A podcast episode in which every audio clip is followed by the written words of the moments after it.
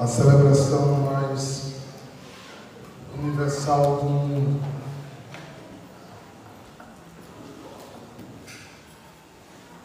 A única data no mundo que não há missa para que a gente mergulhe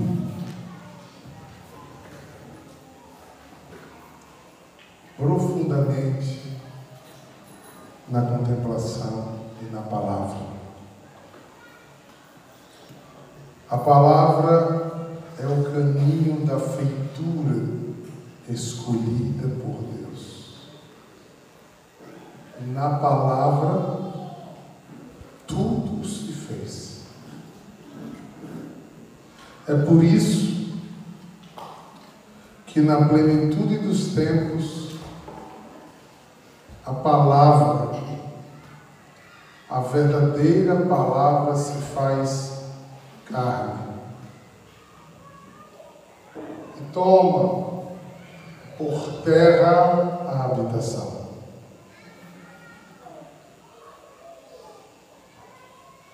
Isaías o chama de servo. Uma servidão espantosa. Uma desconstrução humana. Na nossa meditação hoje da manhã, Santo Afonso de Ligório, Ligório, desculpe,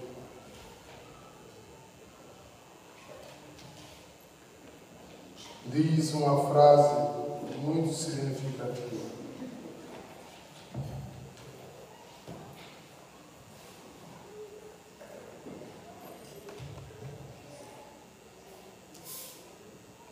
Os judeus mataram cordeiros e recebiam o fruto de um sacrifício. Era costume no meio daquele povo ter um bode expiatório. Há uma tradição oriental que o sangue que é o néctar da vida dos seres humanos, poderiam ser usados para purificação. Enquanto havia uma necessidade de selar uma aliança, o povo africano, o povo oriental, de onde descende essa tradição, sempre usaram sangue de animais para que colocasse sobre aquele animal que se esvai a responsabilidade de doar sua vida para selar, purificar ou santificar alguma coisa. O ritual acontecido no Egito, que começou a ser descrito na missa de ontem, ele vem de uma tradição ainda logo depois dos sumérios, datada de mais de 5 mil anos antes de Cristo.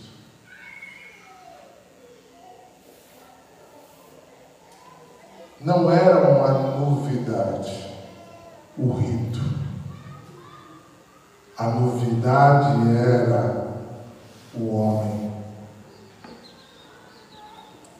O povo celta, do outro lado do povo sumério, tinha costume de sacrifícios humanos, mas ritualístico, como se o homem não tivesse dignidade e ele pudesse, poderia ser trocado como qualquer um outro animal. E ele iria ser submetido ao rigor de um sacerdote que o sacrificaria. Tirando aquele ser humano a dignidade de fazer com sua vida o que ele quer. Reduzindo aquele ser humano racional e loto do outro a um animal irracional que não tem domínio de si mesmo e que serve de alimento de qualquer propósito que nele ficasse a mercê de outros homens. A novidade desta narração passa, porque Deus, na plenitude dos tempos, não escolhe um homem, escolheu alguns. Escolheu primeiro os pais de Nossa Senhora para preparar aquela mulher para ser cheia. Escolheu José para que em dignidade e justiça fosse um honrado homem capaz de sustentar uma estrutura totalmente dissitônica social. Escolhe João Batista para dizer que esse povo que desperte e que escute a Deus, porque o que eles iriam ver não tinha escrito. O que eles iam ver não tinha precedente. Precisava João, em seis meses, aplanar colinas, abrir caminhos metanoicos na mente de um povo que estava acostumado há 1200 anos fazer as coisas do mesmo jeito. E já passou mais dois mil e tantos, eles continuam fazendo do mesmo jeito. Alguns mudaram, alguns escutaram, alguns se abriram. João Batista fez sua parte. Mas, como emassada lá no deserto, somos um povo de coração duro. Somos um povo com dificuldade de mudar pensamentos. Somos um povo que, quando colocamos uma coisa na cabeça, nos fechamos em verdades absolutas que sufocam em nós a capacidade de sermos novos.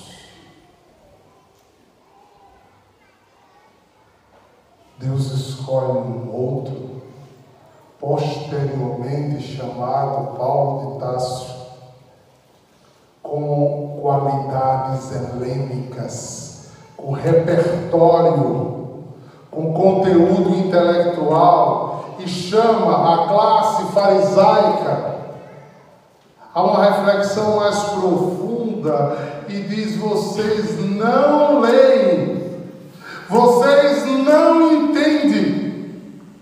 Porque o que vocês viram naquele madeiro é loucura aos homens. Porque nenhum homem acha que numa derrota se encontra uma vitória, e numa perca e sacrifício e dor pode haver redenção.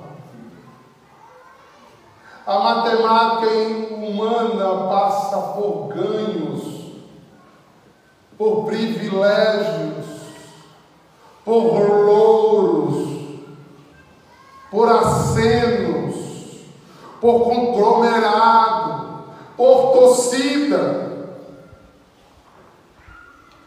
E até disso, este homem foi me poupado das aclamações de domingo passado, há uma veemente decisão de matar uma pessoa que não lhes tinha feito mal algum. Não foi pago dinheiro para eles gritarem eles não tiveram ganhos nenhum para engrossar o caldo e fazer com que os opressores do seu próprio povo virassem a única ferramenta de condenação. Uma massa movida por empolgações é muito perigoso quando somos massa movidas por sensações. É muito perigoso quando somos desbragadamente é, tendenciosos por notícia. Aquele povo apagou rápido e silenciosamente da mente todas as vezes que aquele homem tinha dado pão, tinha saciado fome, tinha chorado com eles, tinha erguido o caído, tinha sustentado no meio da tempestade, tinha sido sinal de parcimônia e de purificação, tinha enriquecido seu gabadal de conhecimento com palavras nunca ouvidas, deixando-os irrefutável sua fala e encantados, inebriados pela sua inteligência. Tudo isso foi jogado ao vento porque simplesmente um rei não poderia ser pobre. Um rei não poderia ser pobre. O Salvador não poderia não ter dinheiro. O Ramashi dos judeus era alguém que devolveria a eles status, poder, glória os colocaria acima de todas as outras nações. Enquanto este que eles condenavam dizia que o reino dele não era daqui. As armas dele não tinham a mesma lógica. Os sonhos dele não batiam com as do mundo. No Evangelho dos outros anos, a gente vê umas coisas interessantes. Não sei se você já se debruçaram para ler, mas desde que eu estava meditando ouvindo a narração, eu estava lembrando da esposa de Pôncio Pilatos que na noite anterior teve sonhos espirituais com esse homem. E disse ao marido: Não mexa com esse homem. Não faça-lhe mal. Pelo que eu sonhei, ele era um justo e aquilo ficou na cabeça dele. Mas aquele homem era um homem, não sei se vocês têm conhecimento da história de Israel. Pôncio Pilatos foi um dos governadores mais cruéis de todos os tempos. De uma insanidade descrita por Flávio José, o historiador da época, de horrores. Há historiadores que comparam as ruindades de Pôncio Pilatos em Israel às loucuras de Calígula. O próprio Flávio Giuseppe afirma que houve um dos desafios dele, de tamanho e proporção, que faltou madeira para crucificar a gente. Eu estou dizendo isso para que vocês percebam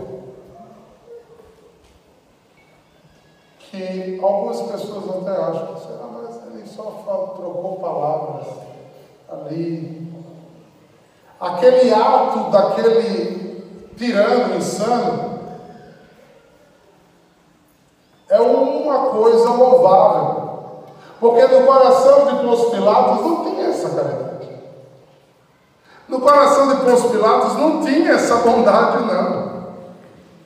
Ele ir para frente, ir para trás, mandar para Herodes, tentar falar, falar de novo, se eu vou mudar nele. Eu, essa negociata toda que ele tentou para não tocar em Jesus é espantosa. Eu acho que vocês nunca tinham pensado nisso. Parecia que ele não fez muita coisa, ele tentou fazer o máximo. Mas entenda que o formato de escravidão, né, de, de opressão dos judeus passava pela cooperação governamental. O romano tirava simplesmente o lucro, não tirava as autoridades da época do poder. Se a autoridade submetesse ao julgo de Roma, ele se mantinha rei. Por isso, Herodes era o governador de Israel. Herodes servia a César. Mas César mantinha Herodes com todo o poder e regalia. Para que o próprio Herodes escravizasse seu próprio povo e sugasse do povo tudo que ele tinha direito. Então, para Roma, se ele fizesse essa parte, ele estava quieto. E agora eu dou mais um dado histórico: Herodes foi um dos piores administradores para Israel. Foi o cara que mais explorou Israel. No tempo de Herodes, alguém que ganhasse 100 reais conseguia visitar para viver com 32, o resto ele pagava de imposto. Então, Herodes estava em alta e Pôncio Pilatos não podia discordar porque os relatórios não saíam de Pôncio Pilatos, saíam do cartório. E este relatório só dizia que Herodes era um homem bom para César.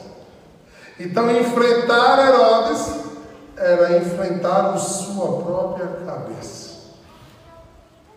E Herodes mantinha com Caifás uma aliança. A família de Caifás é a família mais poderosa de Israel. Quem é Caifás? É o herdeiro da casa de Levi, de Moisés. E esse herdeiro mantinha-se um lucro imenso. Só dar um detalhe que ele fazia. O próprio Flávio José está falando de coisas extra-bíblicas para chegar a uma conclusão no final. Um boi de Caifás era vendido no dia, no mínimo, 30 vezes. Por que boi vendido 30 vezes? Breno cometia um pecado grave. Chegava a Caifás e dizia a Caifás, pequei. Então a sua pena é um boi. Quanto custa? Dez moedas de prata. O correto seria isso. Está lá, escrito no livro de Levítico. Eu sei que vocês já leram sobre isso. É, então, Caifás deveria levar à sala do sacrifício, prestar o culto de purificação de Breno. Breno estava livre do pecado, isso foi prescrito por Deus. Mas o que é que Caifás fazia? Pegava o dinheiro de Breno, pegava o boi, entrava pela sala do sacrifício, saía pela lateral e levava, esperava Breno sair ele dá, batia a mãozinha na cabeça de Breno, se você está livre, e ele devolvia o boi para vender de novo.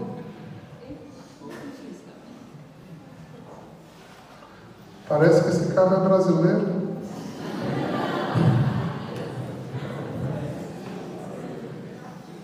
que eu estou falando isso, gente? Veja a coja, veja a estrutura onde Jesus estava metido. São estruturas tão humanas como as do tempo de hoje. Jesus é um ouriço no povo tinha fome, Jesus matava a fome.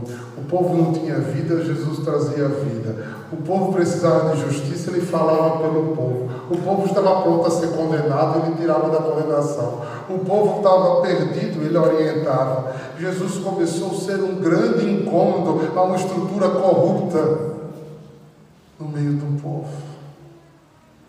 Jesus se tornara, primeiro aos judeus, uma pedra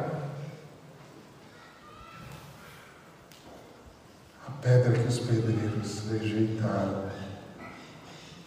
Se torna pedra angular porque sustenta espiritualmente um povo, diga-se de passagem, escolhido, eleito, amado, predileto de Deus. Mas se perderam em si mesmo. E Roma só ratificava o que aquele povo desejava. Como se troca um benfeitor pelo assassino. Barrabás foi preso, segundo Flávio José. Ele tinha mais de 60 homicídios.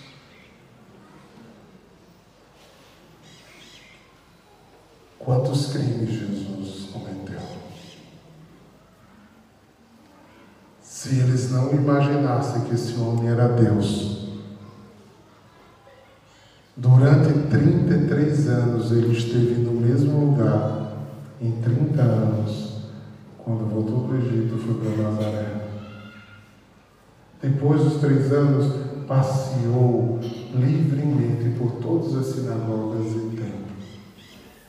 Parava nos maiores centros de religiosos e pregava não no mercado não no meio da rua, mas dentro do templo para ser visto por todo mundo.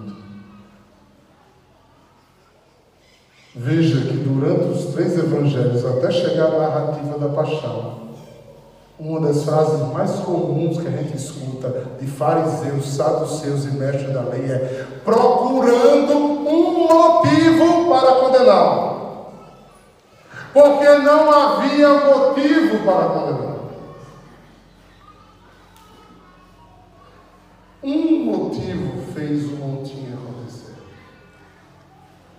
Bota a mão no peito e diz: Destruirei esse templo, e em três dias o erguerei. E quando Jesus, eles pegaram a palavra: Você é o herege que destruirá o que a Bíblia mandou construir? Você é o herege quer ser rei de Israel e vai destruir o nosso templo, inflamando o povo contra Jesus. Retira as pessoas de Deus. Que nessa sexta-feira santa,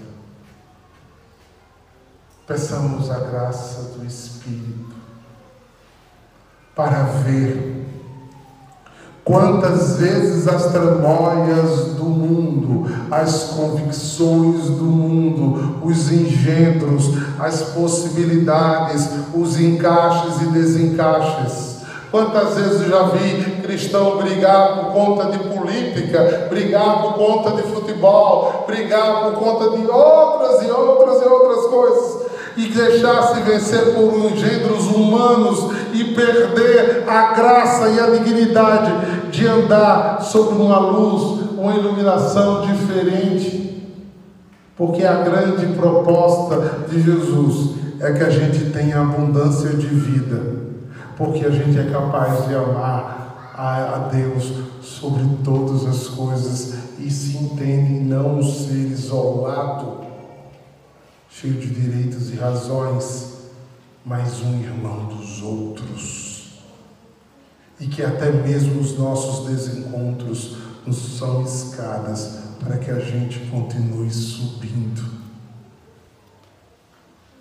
E para isso, ele fez, como diz São Paulo, a maior de todas as loucuras. Não tem bode que possa pagar esse preço. Não tem, não tem boi que possa pagar esse preço. Só existia um jeito. Que só tem amor que dá a vida pelos seus amigos. A única forma de romper a corrupção, a erosão, a ferrugem desse mundo era que sem ninguém mandar, sem ninguém assassinar, sem ninguém o obrigar, ele silencioso e manso se dissolvesse aos limites humanos por mim e por você. Quantas palavras ainda vão precisar para que a gente não tenha nenhuma ideia na nossa cabeça que possa achar que a gente já pagou essa conta com Jesus. Que Jesus fez porque ele quis fazer, eu já ouvi isso, vocês acreditam, irmãos? Ele morreu por mim porque ele quis, eu não pedi. Pois é. Ele uma pessoa que diz uma expressão dessa é um aborto. Ele já nasceu morto. Porque ele nasceu e vai ficar por aqui. Porque quem não crer já está condenado. Porque hoje estamos vestidos de vermelho porque o sangue deste homem foi martírio para a nossa vida. Ele quis se dar para que você pudesse viver. Porque hoje nos, nos baixamos, nos complementamos, nos, nos contemplamos essa dor Ora, pessoas dizem que a gente cultua Deus mortos. Ah, não. Hoje não tem nenhum culto a um Deus morto. Tem uma excelente memória de um Deus que morreu, porque vivo está, mas que eu preciso para conseguir vencer as setas e as ciladas do inimigo, vencer os meus impulsos e desejos humanos, vencer a estrutura a qual eu fui colocado, criado em termos de cultura, valores, e dizer: não, nada me separará o amor de Cristo Jesus. Eu declaro e continuarei declarando que Jesus Cristo é o meu Senhor e vivo está. E o recebo amanhã na vigília pascal como ressurreto que me alimenta. O recebo daqui a pouco com a festa do dia de ontem, dizendo que Ele estaria comigo até o fim da vida. Ele não me prometeu viver em nuvens sem problemas.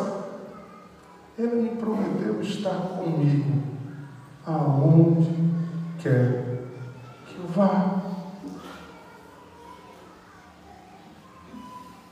Que nessa tarde nesse final de tarde, o Senhor seja glorificado pelo nosso convencimento espiritual de que além de Jesus não há nada, nem ninguém. E de submetido a Ele, seguir adiante carregando a minha cruz, porque Ele sempre será o meu fardo leve e meu jugo suave. Coragem, comunidade católica e adoração. Coragem. Coragem para não fazer sua vontade.